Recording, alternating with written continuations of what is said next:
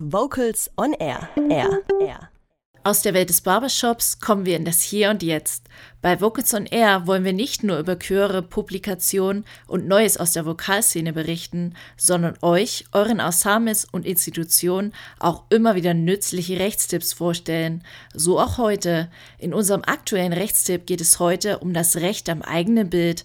Dazu übergebe ich jetzt das Mikrofon an den Esslinger Rechtsanwalt Dietrich Strobel. Willkommen zu den Rechtstipps bei Vocals on Air.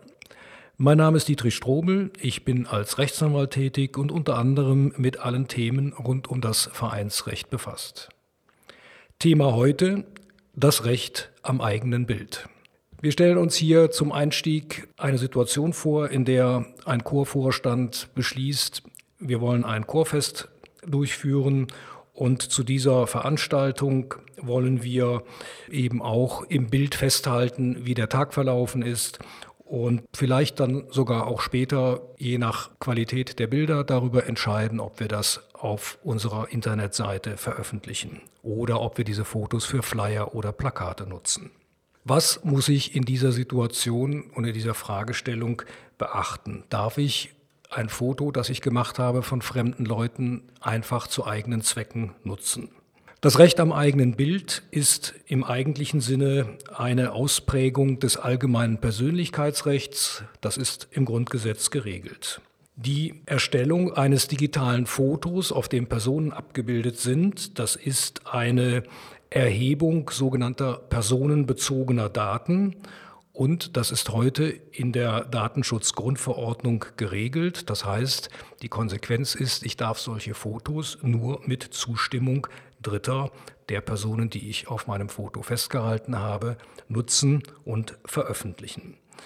Das Recht jedes Einzelnen, der auf einem solchen Foto abgebildet ist, ist geschützt und zwar zivilrechtlich geschützt. Ich kann, wenn unerlaubterweise Fotos von mir veröffentlicht werden, eine Unterlassung der Veröffentlichung geltend machen und unter Umständen auch Schadenersatzansprüche. Alle diese Themen ranken sich um das Urheberrecht, das heißt einmal ist erfasst das Recht des Abgebildeten selber und im Weiteren dann auch das Recht des Fotografen, der zum Beispiel diese Fotos erstellt hat. Ein Tipp für den Verein und den Vereinsvorstand, wenn ich einen Fotografen für eine Veranstaltung engagiere, dann sollte ich im Vorfeld mit ihm darüber eine Vereinbarung erzielen, ob und in welcher Form ich seine Bilder nutzen darf.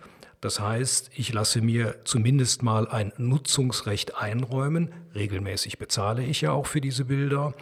Und im Weiteren muss ich dann darauf achten, wie ich diese Bilder nutzen darf. Darf ich sie nur einmalig nutzen? Darf ich sie uneingeschränkt und wiederholt nutzen, beispielsweise für Plakate, für Flyer oder auf meiner Website des Vereins? Wenn dann die Entscheidung fällt, diese Bilder zu veröffentlichen, geht es natürlich nicht nur um die Rechte des Fotografen, sondern es geht hier eben auch darum, dass Fotos veröffentlicht werden, auf denen fremde Personen abgebildet werden. Das heißt, es findet ein, so nennt der Gesetzgeber das, öffentliches zur Schaustellen statt. Und das wiederum ist im Kunsturheberrechtsgesetz geregelt einerseits für den Fotografen, andererseits auch für denjenigen, der abgebildet wird. Das heißt, nur mit einer ausdrücklichen Zustimmung der abgebildeten Person dürfen diese Fotos veröffentlicht werden. Oft wird die Frage gestellt, was passiert denn eigentlich, wenn ich auf einer Veranstaltung eine große Menschenmenge, eine Gruppe von Menschen fotografiere? Brauche ich auch da die Zustimmung jedes Einzelnen, der abgebildet ist?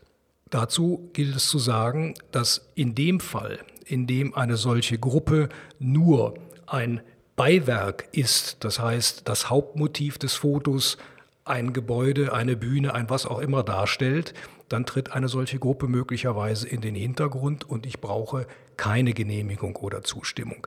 Ist aber gerade die Darstellung der Personen das wesentliche Motiv, dann ist die Zustimmung jedes Einzelnen auf diesem Foto erforderlich.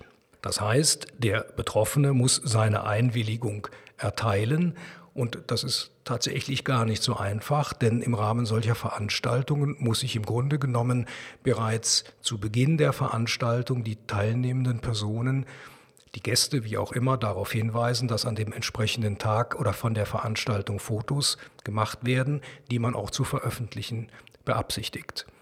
Diejenigen, die dann eben nicht wollen, dass ihr Gesicht auf einem Foto erscheint, die müssen sich tatsächlich melden und müssen kenntlich machen, Achtung, wenn ihr fotografiert, dann bitte nicht mit meinem Konterfei. Soweit der Rahmen der Teilnehmer überschaubar ist, bietet es sich regelmäßig an, sich tatsächlich zuvor eine schriftliche Einwilligungserklärung unterzeichnen zu lassen. Also nicht ganz einfach mit dem Recht am eigenen Bild und mit der Nutzung dieser Bilder. Deswegen immer daran denken, wenn Veranstaltungen durchgeführt werden und wenn entsprechende Fotos gemacht werden, muss ich mir vorher überlegen, wie darf ich sie eigentlich verwerten und darf ich denjenigen, der abgebildet ist, einfach im Zuge der Veröffentlichung zur Schau stellen. Das war's für heute mit dem Rechtstipp zum Recht am eigenen Bild. Das war der aktuelle Rechtstipp zum Thema Das Recht am eigenen Bild hier bei Vocals on Air. Wir hörten einen Beitrag von Rechtsanwalt Dietrich Strobel aus der Anwaltskanzlei Sauer Strobel Strobel Dr. Mattes Wanner Wanner in Esslingen. Und wir hören passend zum Thema Bilder von dir von Leif Eldin. Chormusik mal klassisch. Oder modern. Vocals on Air. Das Radiomagazin rund um Chöre und Chormusik präsentiert immer donnerstags um 18 Uhr Spannendes aus der Welt der Vokalmusik.